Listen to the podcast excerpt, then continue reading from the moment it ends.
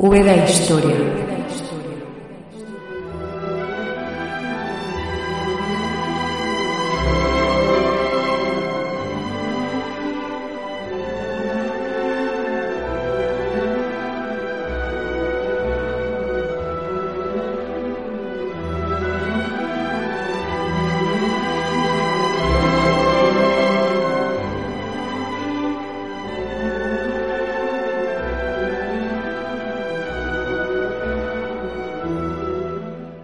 Cuando Stefan Zweig describía la Europa de principios del siglo XX en su obra El mundo de ayer como la edad de oro de la seguridad, hablaba desde la experiencia de quien ha vivido en una época donde nada, excepto el ordenado e imparable ciclo del progreso, podía alterar el curso de los acontecimientos, toda vez que las naciones del viejo continente por fin habían dado con la fórmula que evitara las guerras que los habían desangrado durante siglos de historia.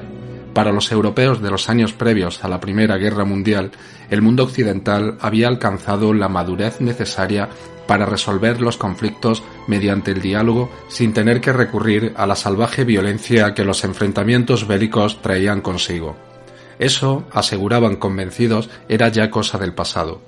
Poco importaba que las naciones más poderosas estuvieran inmersas en una enloquecida carrera armamentística o que pugnaran con hostilidad creciente por ampliar su dominio colonial en África y Asia. Aquello, más que una amenaza, suponía una saludable reafirmación patriótica, una manera de mostrar al mundo el poderío cultural y militar con que la industrialización imparable les bendecía. Cualquier disputa que pudiera surgir entre ellos se solucionaría en torno a una mesa, al calor de unos buenos habanos y unas copas de brandy. Las guerras eran asuntos de pueblos atrasados. Los civilizados europeos, gracias a una sabiduría forjada en siglos de experiencia, por fin habían aprendido a canalizar sus impulsos a través de la diplomacia, y a ser merecedores de pilotar la nave del planeta hacia un progreso que situaría a la humanidad en un nivel de bienestar y cultura inimaginables. El mundo de la seguridad del que hablaba Zweig ni siquiera se alteró cuando estalló la Gran Guerra en el verano de 1914. Los músicos seguían tocando en el kiosco de la plaza vienesa mientras la gente paseaba o leía el periódico en los veladores la noticia del inicio de las hostilidades despertaba solo curiosidad en algunos, y en los más un entusiasmo febril por aplastar al enemigo en una corta y gloriosa campaña que zanjara definitivamente las afrentas recibidas. Apenas unos meses después, ese mundo tranquilo, civilizado, culto y seguro sería borrado para siempre, y el siglo XX entraría en una vorágine de horror impensable para aquellos europeos que imaginaban un horizonte de inalterable prosperidad. A menudo me vienen a la memoria esas primeras páginas del imprescindible libro de Spy, y trato de aplicarlas al mundo actual, a esta realidad que nos ha tocado vivir a los que transitamos estas primeras décadas del siglo XXI, y me digo que esta carcasa engañosa en la que nos hemos instalado algunos privilegiados habitantes del globo puede ser tan frágil como la que devastó a nuestros bisabuelos cien años atrás. No existe en teoría nada que nos garantice que la vida que conocemos seguirá siendo la misma pasado mañana, y que un apocalipsis insospechado nos pueda sobrevenir el día menos pensado, como les pasó a los confiados y optimistas europeos de hace un siglo y aunque nuestra sociedad es cada vez más desconfiada y pesimista, aún conserva esa envoltura de inocencia estúpida que los estados del bienestar crearon después de la Segunda Guerra Mundial. La historia, como la conducta humana, es imprevisible y la lógica no siempre se impone a la realidad, si miramos el pasado, encontraremos innumerables ejemplos de lo lejos que estaban los protagonistas de cualquier época de vislumbrar un aciago futuro que a posteriori parecía de una evidencia insultante. En un mundo que avanza a velocidad de crucero de la mano de una tecnología imparable, cualquier acontecimiento, y no precisamente bueno, puede aguardarnos a la vuelta de la esquina. Esto es Súbeda Historia, bienvenidos.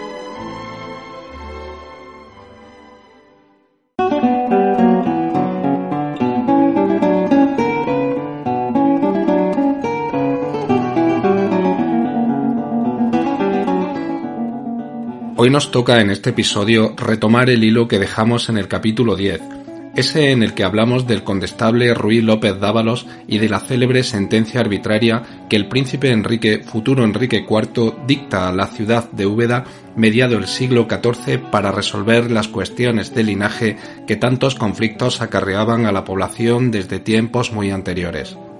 Úbeda se acerca a las últimas décadas del siglo XV o lo que es lo mismo, la Edad Media va tocando a su fin, pero como no podía ser de otra manera, esta transición no será ni tranquila ni pacífica. A la segunda mitad de siglo corresponden los reinados de Enrique IV I e Isabel y Fernando después, extendiéndose este último a los albores de la centuria siguiente. Los acontecimientos se sucederán durante este periodo de manera vertiginosa, alcanzando su punto álgido con la guerra civil castellana que enfrentará a los partidarios de Isabel, hermana de Enrique, contra aquellos que defienden la causa de la hija del soberano, la conocida como Juana la Beltraneja.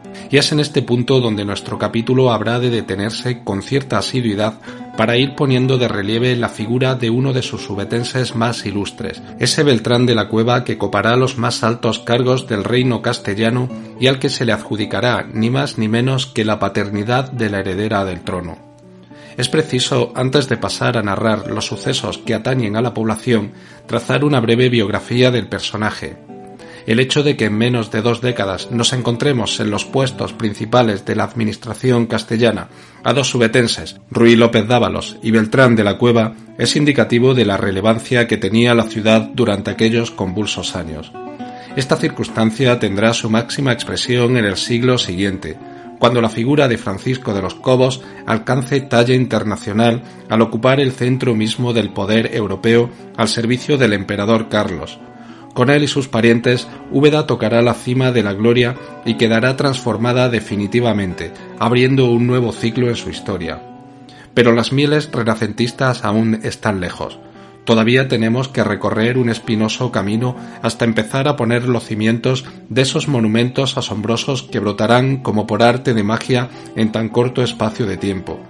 Vayamos en búsqueda del afamado Beltrán de la Cueva en la centuria anterior y averigüemos cómo fue posible que un joven hidalgo perteneciente a la nobleza menor de un poblachón andaluz se convirtiera en el hombre más poderoso después del rey en el reino más poderoso de la península ibérica.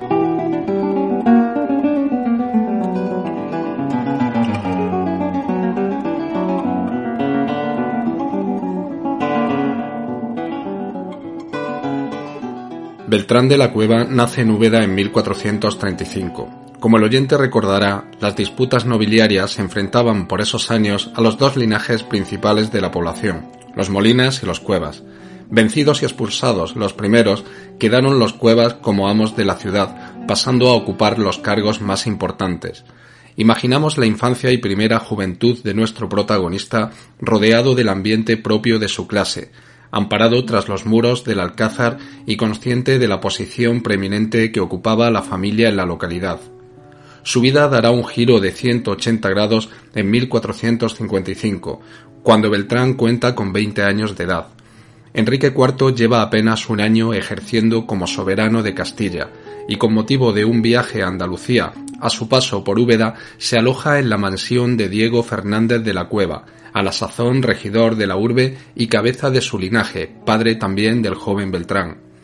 El rey, agradecido por la atención dispensada, ofrece al hijo mayor de don Diego, Juan de la Cueva, un puesto en la corte, pero el regidor ruega que este honor sea transferido a su segundo hijo, Beltrán, pues al mayor Juan le correspondía atender el mayorazgo, es decir, el gobierno de todo el patrimonio familiar. Esta circunstancia cambiará para siempre el destino del segundón, que a partir de ahora se incorporará a la activa y prometedora corte castellana, dejando atrás para siempre la aburrida rutina de la frontera obetense. Su primer oficio será el de paje de lanzas. Era intención del soberano rodearse de un grupo de jóvenes fieles que compensara la excesiva influencia que tenía sobre el reino Juan Pacheco, marqués de Villena, junto a otros nobles. Otros personajes como Miguel Lucas de Iranzo y Juan de Valenzuela forman parte de esta nueva hornada de servidores reales. Pronto destacó Beltrán entre el grupo de favoritos, llegando a convertirse en una especie de privado del rey. Gregorio Marañón, que trazó un perfil psicológico del ubetense, Dice de él que era persona de escaso talento político, más inclinado a las fiestas y las intrigas cortesanas. No obstante, en la época en la que se convierte en cuñado del cardenal Mendoza, colabora estrechamente con él, siguiendo acertadamente sus directrices políticas. Sea como fuere, ninguno de los servidores del rey fue tan calumniado ni denigrado por sus enemigos como Beltrán de la Cueva, quien se mantendría fiel al monarca hasta el final. Será a partir de 1458, cuando pase a ocupar el puesto de mayordomo mayor, que era uno de los cargos más importantes del reino por su estrecha cercanía con el rey, cuando estas calumnias se vuelvan encarnizadas. La más grave, como no podía ser de otra manera, es la que le acusa de mantener relaciones íntimas con la reina Juana de Portugal, aprovechando la conocida impotencia de Enrique IV. La reina dará a luz a una hija a la que le pondrá también el nombre de Juana, cuya paternidad se adjudicará irremediablemente a Beltrán, marcando definitivamente el destino de la criatura y el de la historia de España. Pero no adelantemos acontecimientos. Tres años antes del nacimiento de la niña Juana, en 1458, Beltrán de la Cueva, como mayordomo del reino, es encargado de organizar la recepción de tres embajadores del duque de Bretaña. En aquel momento Castilla estaba muy interesada en mantener buenas relaciones con el ducado francés debido a intereses comerciales mutuos. La corte se traslada en bloque a El Pardo, un pabellón que había sido creado por el abuelo del soberano Enrique III. Allí son homenajeados los representantes bretones al más puro estilo caballeresco de la época. Se celebran justas, cañas y monterías. El joven Beltrán dará muestra de su carácter tomando parte en los enfrentamientos y pondrá como condición a todo caballero que por él fuera vencido a reconocer que no hay belleza más excelsa que la de su dama. En ningún momento el osado ubetense revelará el nombre de dicha dama, pero lo que es seguro es que salió vencedor de todos los lances.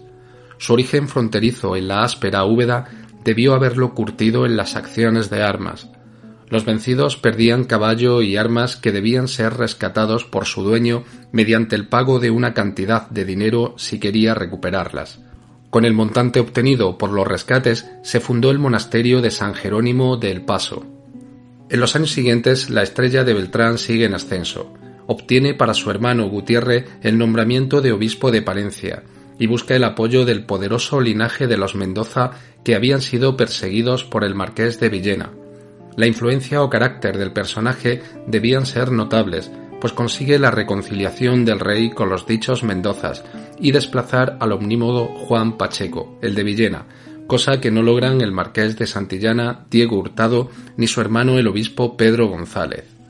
Para entonces Beltrán ya ha entrado a formar parte de la Orden de Santiago, una distinción en la época solo al alcance de las personalidades más reconocidas de entre la nobleza. Junto al nombramiento se le otorga el cargo de comendador de Uclés. En 1460 le fue concedida la tenencia de la fortaleza de Carmona y posteriormente la tenencia del castillo de Ágreda.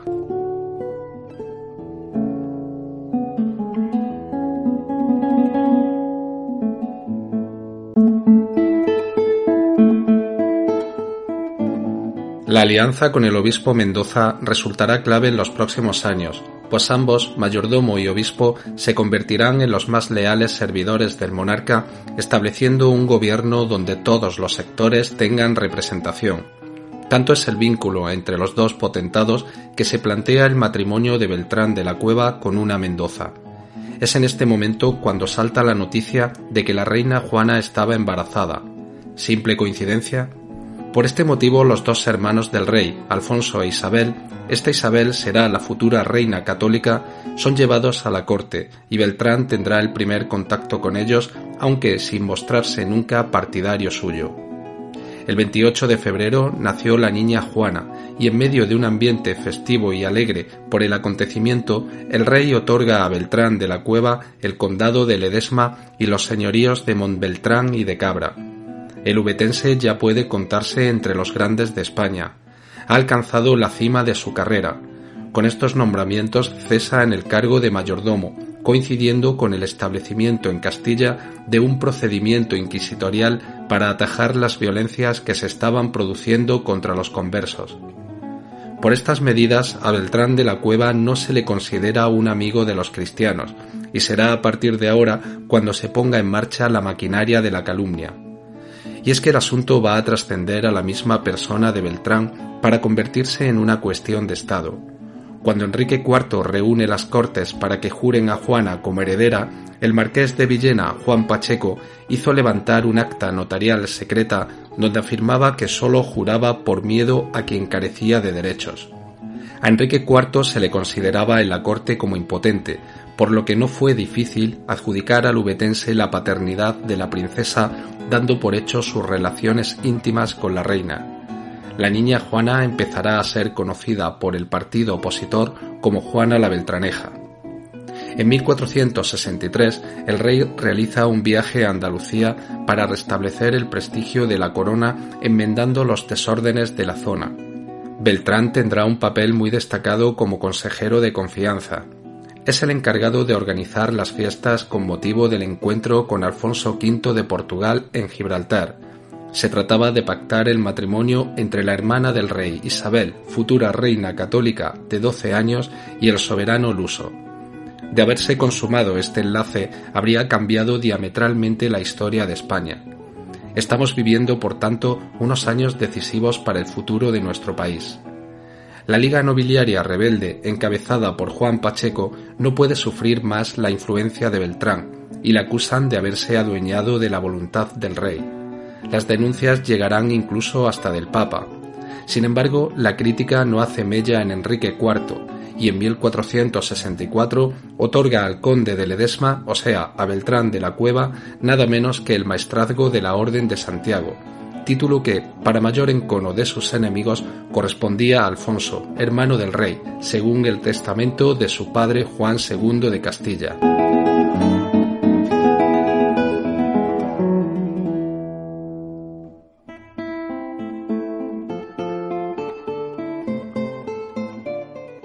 Es tanta la ira y la envidia que suscita el privado y ante el creciente rumor de las relaciones íntimas que mantiene con la reina que Enrique IV sucumbe a la presión y aparta a Beltrán de la corte desposeyéndole del maestrazgo de Santiago. Prueba de que la medida fue fruto de dicha presión es que el rey compensa a su antiguo privado con el título de duque de Alburquerque, concediéndole además Roa, Aranda, Molina, Atienza y Peñalcázar, y por si esto fuera poco le otorga una renta de 2.450.000 maravedíes, cifra que supera la de cualquier otro noble. Se retira el ubetense a Cuellar que se convertirá durante este tiempo en plaza de armas, estableciéndose una minicorte en ella. Allí se reunirán los partidarios de la reina Juana y de su hija, la ya conocida como la Beltraneja, para buscar el apoyo de Portugal a la causa de la heredera. No durará, sin embargo, demasiado el destierro, pues en 1465 el rey vuelve a llamarlo a su lado con motivo de la conocida como farsa de Ávila. En esta ocasión los nobles opositores se rebelan abiertamente y destronan al rey en efigie, es decir, sirviéndose de un muñeco al que insultan y retiran los atributos reales al tiempo que proclaman soberano de Castilla a su medio hermano Alfonso, el hermano de Isabel se desata la guerra civil entre Enrique y Alfonso, y en 1467 tiene lugar la segunda batalla de Olmedo. Beltrán de la Cueva dirigirá al ejército real. El resultado es incierto y ambos bandos celebran la victoria. Parece ser que las tropas del rey Enrique llevaron cierta ventaja, pero una vez más la debilidad del monarca le lleva a buscar la negociación con Pacheco, el de Villena pone como condición al reconocimiento de Enrique como rey el destierro definitivo de Beltrán y la eliminación política de la reina Juana. Es el pacto de los toros de Guisando. La reina es entregada a la custodia de los Fonseca en el castillo de Alaejos y Beltrán se retira de nuevo a Cuellar. Durante la guerra civil por la sucesión entre los bandos isabelino y juanista, Beltrán no tomó partido por su supuesta hija, sino que apoyó, junto con la familia Mendoza, al bando isabelino durante la Guerra de Sucesión Castellana, que enfrentó a Juana con su tía Isabel entre 1474 y 1479, después de la muerte de Enrique. Al contrario, combatió en las filas isabelinas durante varios años, tanto en la guerra sucesoria como en el asedio de Granada de 1491. murió el día de Todos los Santos de 1492 en su castillo de Cuellar. Tuvo seis descendientes con Mencía de Mendoza, su primera mujer, con la que se había casado en 1462.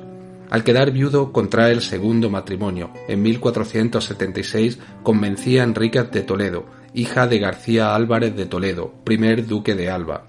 Con ella tuvo un hijo. Se casa en terceras nupcias con María de Velasco y Mendoza, viuda de Pacheco, con la que tendrá dos vástagos. Tuvo además dos hijos naturales, por lo que en total su descendencia fue de once hijos. No existen pruebas de su paternidad respecto a Juana la Beltraneja. Pudo ser solo un rumor creado por sus enemigos.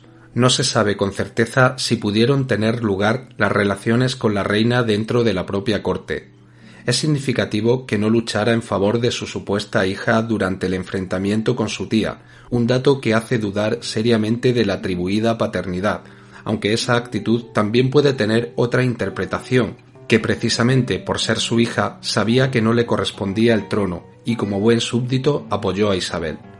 Beltrán de la Cueva dedicó parte de su tiempo a glosar el libro de cetrería de Juan de Sagún, cetrero del rey Juan II de Castilla, de esta obra se conocen cuatro copias, dos se conservan en la Biblioteca Nacional de España, otra en la Universidad de Yale, y recientemente se ha descubierto una cuarta en la Biblioteca Estatale de Montevergine, Italia, aunque esta versión omite las glosas de Beltrán.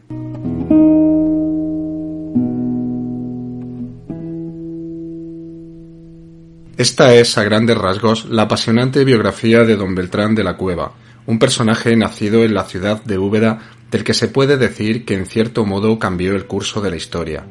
Su legado lo ha dejado en forma de incógnita al ser acusado de mantener relaciones con la reina y haber engendrado, según la leyenda, una hija con ella, esa Juana apodada denigrantemente la Beltraneja desde el mismo instante de su nacimiento, estigma que la perseguirá y condenará para toda su vida carnal e historiográfica. Nunca sabremos si efectivamente Beltrán fue su padre o si por el contrario lo fue el rey Enrique IV. De ser legítima heredera al trono, cosa antes y ahora indemostrable, la usurpadora habría sido Isabel la Católica, que habría arrebatado por la fuerza de las armas la corona a quien legítimamente le correspondía. La desdichada Juana fue víctima de la enorme carga de ser la única hija de un rey llamado el Impotente, tras ser derrotados sus partidarios, el Tratado de Alcasovas en 1479 obligó a Juana la Beltraneja a recluirse en un convento de Coimbra. Salió de allí unos años más tarde para ir a establecerse en Lisboa, donde permaneció hasta su muerte, haciéndose llamar reina de Castilla. Tenía 68 años. Sus restos mortales desaparecieron como consecuencia del terremoto de Lisboa en 1755. Bien, es hora de asomarnos a la intrahistoria obetense, de saber qué está pasando en nuestra querida ciudad durante el convulso reinado de Enrique IV, si continúan las incursiones contra los moros granadinos o si la nobleza local sigue tiñendo de sangre las calles en su afán desmedido de poder. Porque la crónica de Úbeda durante las décadas finales de la Edad Media no es otra cosa que un reflejo de la tensión social e institucional que vive el reino de Castilla, agravada quizá por la inercia que arrastra a la ciudad en su insaciable sed de violencia y crispación. Ahora más que nunca la veremos convertida en ese vaso de ponzoña con que Isabel la Católica la definirá años más tarde y que elevan la fama de la antigua urbe a la categoría de un campo sembrado de espinas venenosas.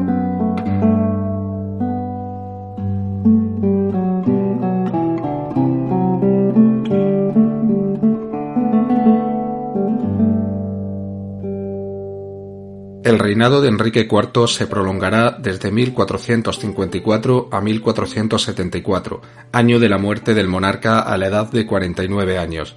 Este periodo se caracterizará por la inestabilidad social, debida a la oposición de una buena parte de la nobleza y al carácter inseguro y débil del soberano. La guerra civil asolará una vez más Castilla y obligará a las ciudades del reino a tomar partido. En la frontera con el reino nazarí de Granada prosiguen las escaramuzas entre moros y cristianos.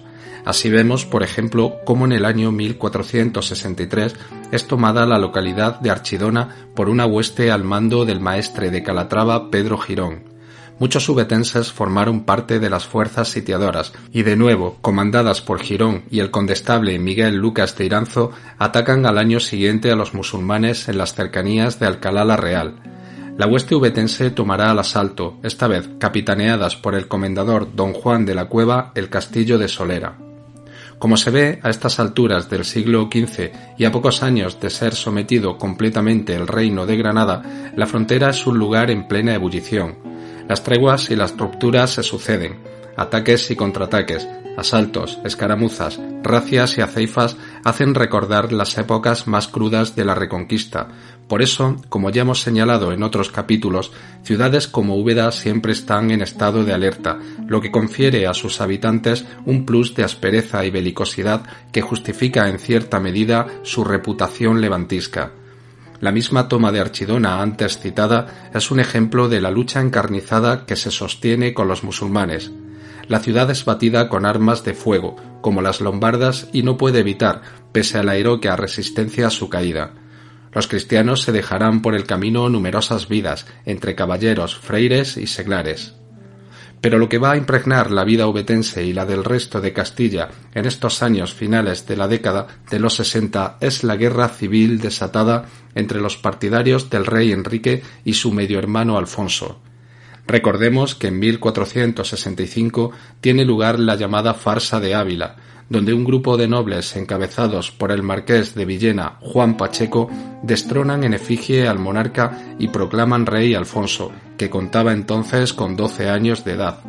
De nuevo, y esto viene ya siendo una constante en la Baja Edad Media, el reino se parte en dos, y las ciudades deben optar por uno de los dos contendientes. En cuanto a Úbeda se refiere, las decisiones políticas, como ocurre en todas las regiones, son tomadas por los dirigentes que en cada momento ostentan el poder, y estos dirigentes no siempre se mantienen en su cargo el tiempo suficiente para armar un partido cohesionado. Ni que decir tiene que el pueblo llano nada tiene que decir en asuntos de guerra, Úbeda, concretamente, como ya sabe el oyente, es un nido de intrigas, de ligas y contraligas, donde las familias nobiliarias se alternan o cambian de bando en función de sus intereses. De ahí que en principio la ciudad no se decante abiertamente por ningún contendiente. Como afirma Pascuau en su biografía de Úbeda, Dado el estado de cosas, habida cuenta de la precaria calidad humana de tales luchas y del bajo nivel moral de la mayoría de sus jefes contendientes, la cordura hubiera estado precisamente en el escepticismo y la compostura radicaría en la falta de posturas a ultranza. La figura del maestre de Calatrava, Pedro Girón, hermano de Juan Pacheco, intentará marcar en un primer estadio la postura de la ciudad como es lógico, él es partidario de don Alfonso y tratará de romper la fidelidad que la urbe mantiene con Enrique IV. Al principio busca el apoyo del corregidor Villafáñez, pero su tentativa fracasa. No ocurre lo mismo con los Molina, a los que conseguirá ganar para su causa.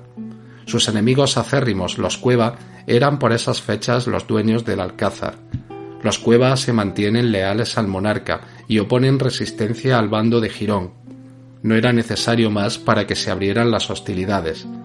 Pedro Girón y Fadrique Manrique entran en la ciudad trayendo consigo 1.500 caballos y 3.000 peones, una fuerza más que considerable. Con el maestre vienen también Día de Benavides y Avendaño, al mando de considerables contingentes. Ante esta fuerza nada tienen que hacer los defensores. La ciudad cae sin remedio. El alcázar es entregado al maestre quien pondrá bajo su custodia a Diego de Carvajal, su gente se hace fuerte en la Torre de las Cercas, de Ibiut, de Santa María y de los Zapateros, es decir, controlando el perímetro de la ciudadela.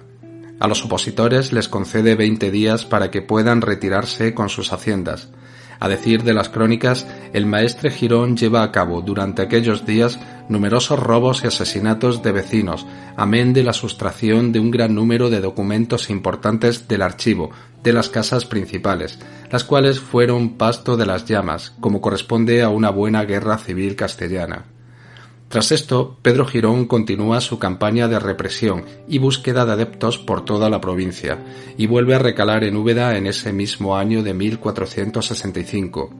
Había dejado al gobierno de la plaza a Díaz Sánchez de Benavides para acabar de sosegar a la población. El maestre exige ahora la total adhesión a la causa del príncipe don Alfonso y una declaración abierta contra el rey Enrique. El 27 de abril, sábado para más señas, organiza una ceremonia donde los principales caballeros habrán de besarle la mano en calidad de representante del príncipe Alfonso. El pendón de Úbeda es levantado en apoyo a su causa en medio de aclamaciones, gran vocerío y tumulto. La ciudad ha tomado partido. El hermanastro del rey ha pasado a ser su verdadero señor.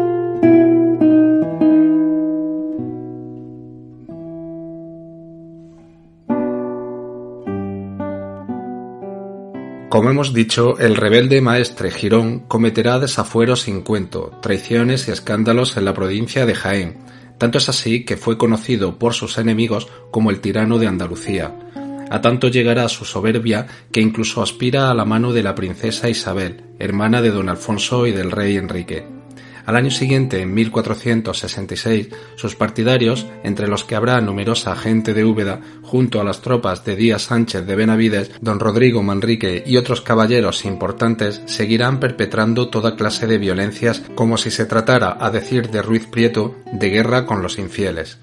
A esta deriva de odio y brutalidad pondrá fin la muerte del maestre en mayo de 1466 y según la crónica de don Enrique, blasfemando de Dios, con su desaparición, la hueste que le acompañaba se dispersa. El día 5 de mayo de ese año, Úbeda y Baeza firman un compromiso de hermandad para la defensa de la causa del rey Alfonso. Se entiende que con la muerte del maestre Girón y la disolución de la Liga, ambas ciudades son las únicas en la provincia que apoyan al hermanastro de Enrique, por aquellos mismos días, Úbeda recibe la visita de otro ilustre personaje, nada menos que el todopoderoso líder del bando rebelde Juan Pacheco, marqués de Villena y hermano del finado Pedro Girón.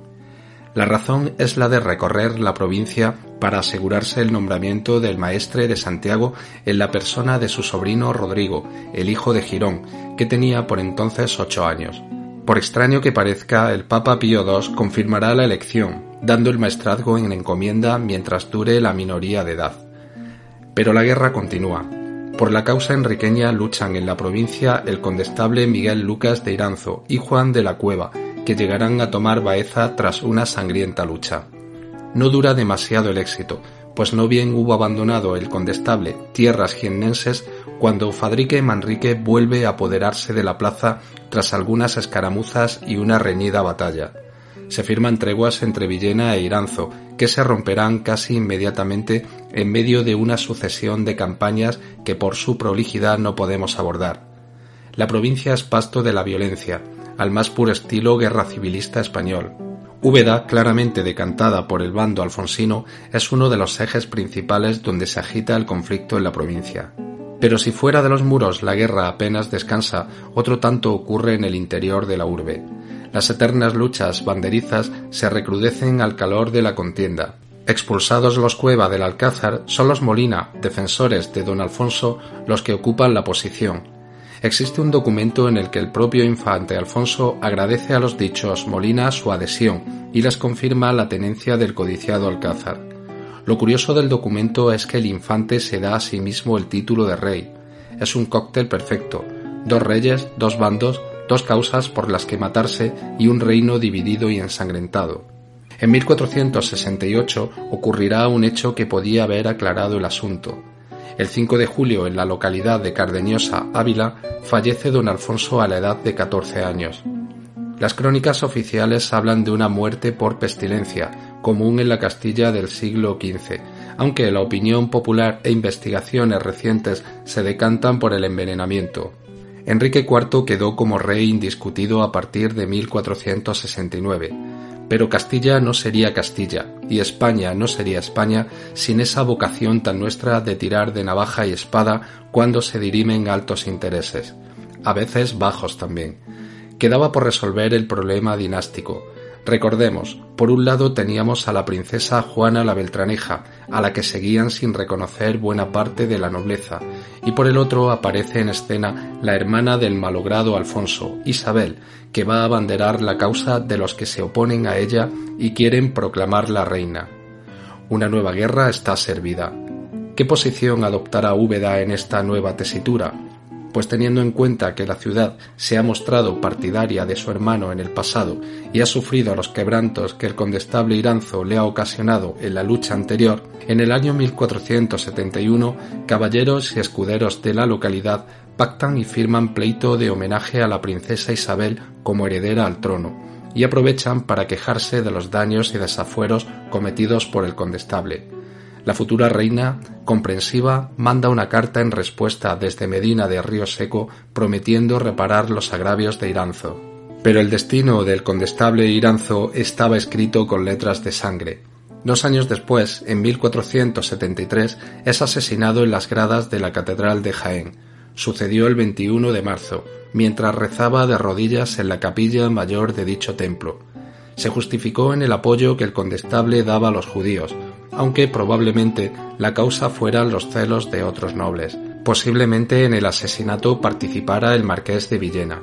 Tras su muerte, el rey Enrique IV se presenta en Jaén de incógnito y se dirige al concejo, donde pregunta por ciertos jurados y regidores, a los que manda colgar de las ventanas, al parecer en venganza por el asesinato del condestable. Por esas fechas estaba en marcha un nuevo pogrón contra la población judía, aunque es difícil que se lleguen a esclarecer del todo las razones de su muerte, el hecho de tomar partido a favor de los hebreos era suficiente causa para ser represaliado por el pueblo fanatizado.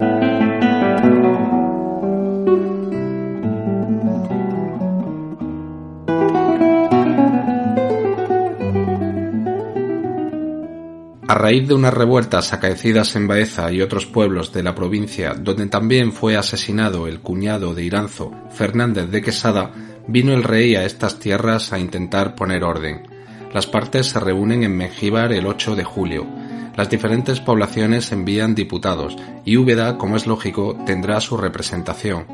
El acuerdo es el de mantenerse fieles al monarca y ayudarse mutuamente en caso de ser atacados por la otra parte. Como puede verse, los cambios de alianzas están a la orden del día.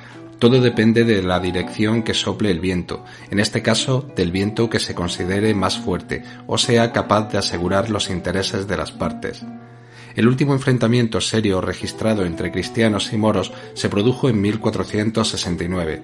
Los musulmanes entran por el puerto de Mancharreal y llegan hasta Quesada, todo un clásico. Baezanos y betenses les salen al paso y se entabla batalla. Dice la tradición que el apóstol Santiago luchó al lado de los cristianos y les llevó a la victoria, otro clásico. Los cautivos moros, en palabras de Ruiz Prieto, afirmaron que habían visto una luz muy viva sobre la cabeza de Hernán Vázquez, mancebo de 16 años y muy virtuoso, que era hermano del adelantado Lope Vázquez. A esta gran victoria la llamaron del Retenal. Seguramente no fuera el último choque, es muy posible que aún se lanzaran unos y otros zarpazos durante los años siguientes, pero el hecho de ser esta la que cierra los enfrentamientos en el reinado de Enrique IV le viene a poner un cierto broche final al duelo medieval reconquistador en estas tierras. Cuando accedan los reyes católicos al trono, la contienda tendrá ya otro matiz bien distinto, pues el objetivo pasará a ser el de la conquista definitiva. Muere el rey en diciembre de 1474 Fernando del Pulgar relató así el acontecimiento. El luego el rey vino para la villa de Madrid, y desde a quince días que le agravió la dolencia que tenía y murió allí en el Alcázar a once días del mes de diciembre de este año de mil cuatrocientos setenta y cuatro años, a las once horas de la noche. Murió de edad de cincuenta años. Era hombre de buena complexión, no bebía vino, pero era doliente de la hijada y de piedra, y esta dolencia le fatigaba mucho a menudo.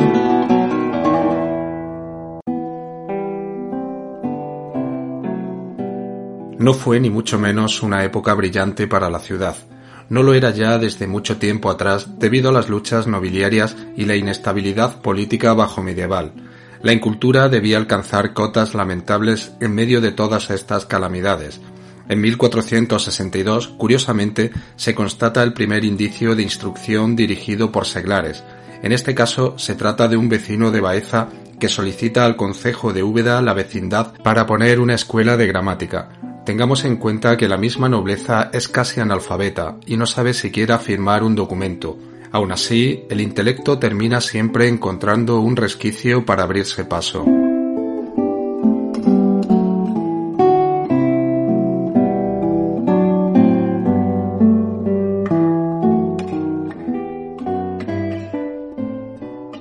Lo que sucede tras la muerte de Enrique IV es bien conocido para casi todo el mundo.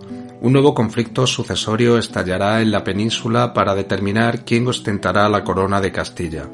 Lo que hace diferente a esta nueva guerra civil es que en el caso de que se alzara con la victoria uno de los bandos, a Castilla se le uniría también la corona de Aragón, pues como se sabe, a estas alturas el matrimonio entre Isabel y Fernando era ya un hecho y contaba con los mejores auspicios. Y quisieron las armas que fuera esta candidatura la que venciera en el campo de batalla, concretamente en los campos de Toro, contra el partido de Juana de Trastámara, la llamada Beltraneja, casada a su vez con Alfonso V de Portugal. La guerra civil tuvo un carácter internacional, pues amén del reino luso intervino también Francia en apoyo de Juana para evitar que Aragón se uniera a Castilla.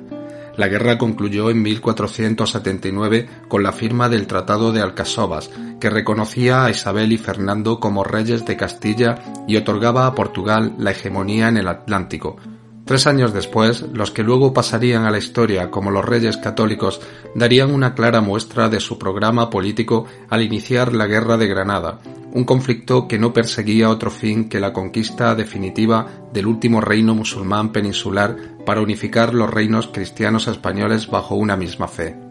El Concejo de Úbeda, como no podía ser de otra manera, y en palabras de Juan Pascual, prestó una poderosa ayuda a las operaciones de la conquista de Granada. Capitanes, soldados y dinero envió la ciudad a requerimiento de los reyes unas veces, espontáneamente y otras entusiásticamente.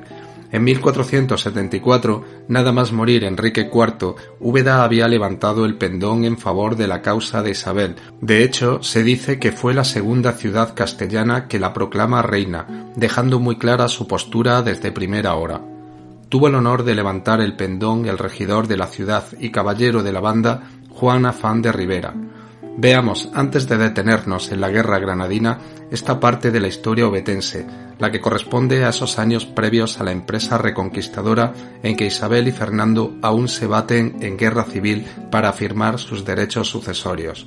Recordará el oyente cómo Úbeda y Baeza se habían unido en una especie de alianza para prestarse ayuda mutua en caso de agresión externa. Los baezanos harán cumplir el pacto en 1475 sin que haya quedado constancia de cuáles fueron las causas. El caso es que el condestable Rodrigo Manrique, que por entonces se encontraba en Úbeda, manda tropa a la ciudad vecina y una lombarda. Al año siguiente, Enrique de Figueredo con otros rebeldes intentan tomar la fortaleza de Sabiote, le salen al encuentro el conde de Cabra, don Pedro Manrique y el hijo del antes mencionado condestable, también llamado Rodrigo Manrique. Figueredo es derrotado y hecho prisionero junto a 220 caballeros y escuderos de su hueste. La reina Isabel recompensa generosamente a los jefes victoriosos. En 1477 los reyes expiden carta a Rodrigo Manrique, que era entonces el regidor de Úbeda, dándole amplias facultades para pacificar la comarca sometida a su jurisdicción, teniendo libertad para desterrar y castigar con todo rigor, imaginamos que incluyendo las penas de muerte, contra rebeldes y delincuentes de toda condición. Dos años después, la reina Isabel ordena a los bandos nobiliarios de la ciudad que cesen en sus reyertas y prohíbe a los vecinos que les ayuden so pena de aplicar severas penas. Un año más tarde emiten los reyes otra orden a la ciudad prohibiendo a los regidores vivir con los grandes señores y que les sirvan aceptando un salario por su servicio. También mandan expresamente al corregidor de Úbeda y Baeza, Juan de Ayala, no disponer de la ropa de los vecinos, curiosa costumbre nos parece. La población se había quejado de ello.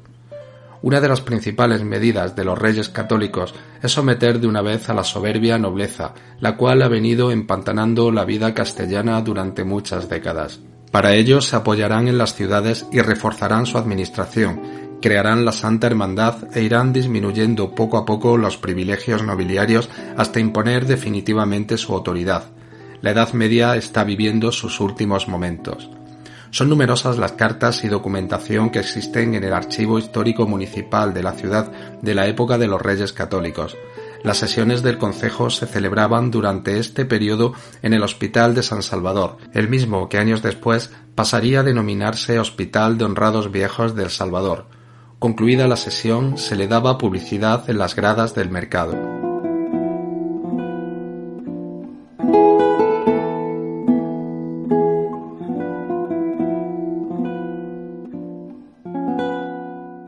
Es hora de volver a la Guerra de Granada, el acontecimiento más importante sin duda de todo el siglo XV, y si me apuran casi de toda la Reconquista, ya que por primera vez en casi 800 años la península ibérica volverá a estar en su totalidad bajo la misma fe cristiana. Detengámonos en aquella memorable visita que la reina Isabel hizo a Úbeda con motivo de emprender la campaña para la toma de la ciudad de Baza. Sigamos para ello el relato de la página web Turistur. Sin duda el suceso merece la pena, pues como toda buena historia no le falta su guiño a la leyenda. Hacia finales del siglo XV, encaminaba Isabel la Católica su trayecto hacia el último reducto ocupado por los musulmanes en la península ibérica, el impenetrable Reino de Granada. Era el año 1489 que marcaba el comienzo del fin del reino nazarí, cuando en otoño Isabel de Castilla se dirigía a la campaña de Baza. Ya había caído Málaga, Loja, Ronda, Álora, Lucena, Alama y Zahara. Con la conquista de la ciudad de La Hoya, Granada quedaba prácticamente sitiada. Cuando cae Baza, los árabes entregan con ella Guadix y Almería sin esperar al cerco cristiano para centrar sus esfuerzos en la ciudad de la Alhambra. Dada la importancia de esta batalla, la mismísima reina decidió ir en persona a alentar las tropas organizadas por su marido Fernando, con más de 12.000 soldados de caballería y 50.000 de infantería. La visita de Isabel, unida al buen tiempo y la obvia superioridad numérica y logística de los cristianos, hizo que, la víspera de Santa Bárbara, el sitio llegara a su fin. Isabel la Católica, que por entonces tenía su corte en diferentes ciudades en función de la realidad política del país, decide trasladar su corte a la línea de batalla. Isabel había dado a luz a su última hija, Catalina, cuatro años antes. Dejó a sus cinco vástagos en manos de cuidadores y preceptores de confianza y partió hacia el sur de España. Los caminos de la España del siglo XV dejaban que desear. Llenos de saqueadores y peligros, las malas condiciones se acentuaban conforme más cerca se estaba del lugar de la frontera. En su caminar hacia Baza, Isabel decide pernoctar en la primera ciudad que encuentren en su noche del 5 de noviembre de 1489. ¿Qué ciudad encuentran? Úbeda. La Úbeda de 1489 poco o nada tiene que ver con la ciudad que vemos hoy día, fruto del esplendor que vivió en los siglos XVI, ya durante el reinado del nieto del monarca Carlos I de España. Era una ciudad pequeña, deteriorada, consecuencia de llevar años siendo tierra de frontera y víctima de incursiones de musulmanes y luchas internas. En el corazón de esta ciudad se situaba el convento de Santa Clara. Se trata del convento más antiguo de Úbeda, fundado después de la reconquista por las monjas franciscanas. El primer documento del que se tiene constancia de existencia de este convento es de 1290. No es de extrañar que la piadosa reina eligiera este lugar para pernoctar un lugar donde orar por la fortuna de las tropas cristianas y un rincón donde descansar su largo viaje. Lo que hoy vemos no tiene mucho que ver con lo que vio la reina. La portada principal en la plaza del mismo nombre data de 1779, por lo que es de estilo barroco. Detrás de ella hay otra portada mudéjar que, aunque más cercana a la época de Isabel la Católica, es posterior a su visita. Por desgracia, las condiciones del convento dejan mucho que desear con muy pocas religiosas desde comienzos de este siglo, sobreviven a duras penas con la venta de deliciosos dulces caseros. Como todas las visitas magnánimas, con su paso se dejó una leyenda que pervive a día de hoy. La puerta de Granada es una puerta de la muralla árabe que se sitúa en Úbeda. Cuenta la tradición que por ella pasó Isabel la Católica en su reconquista, camino hacia el último reducto de la civilización mora, Granada. Cargados como iban de víveres y recursos para las tropas, abandonaron un cofre cargado de oro y joyas sin darse cuenta. Los responsables de la ciudad no permitieron que este dinero acabara en manos equivocadas, por lo que lo escondieron esperando el regreso de sus dueños. Dice la leyenda que este cofre fue escondido cerca de la puerta.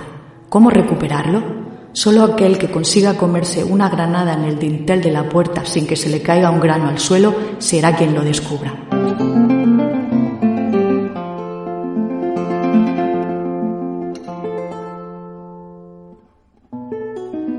Es tiempo, querido oyente, de dejar descansar la pluma por hoy.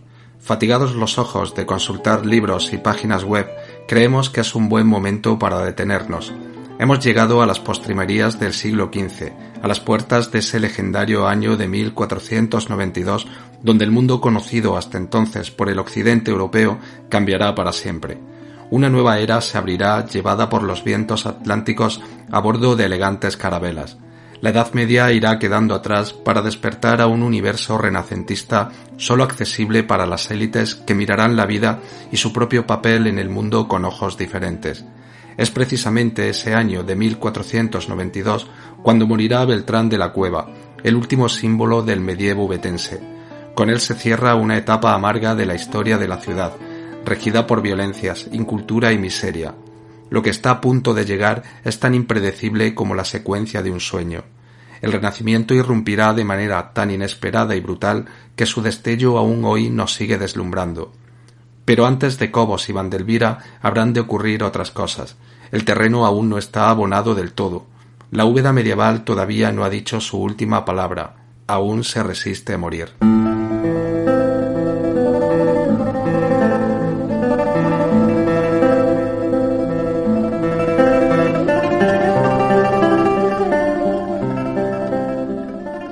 Cuando echo la vista atrás y trato de buscar el origen de mi afición a la historia, siempre acude a mi mente una colección de novelas de aventuras que mis padres adquirieron cuando yo tenía 11 o 12 años.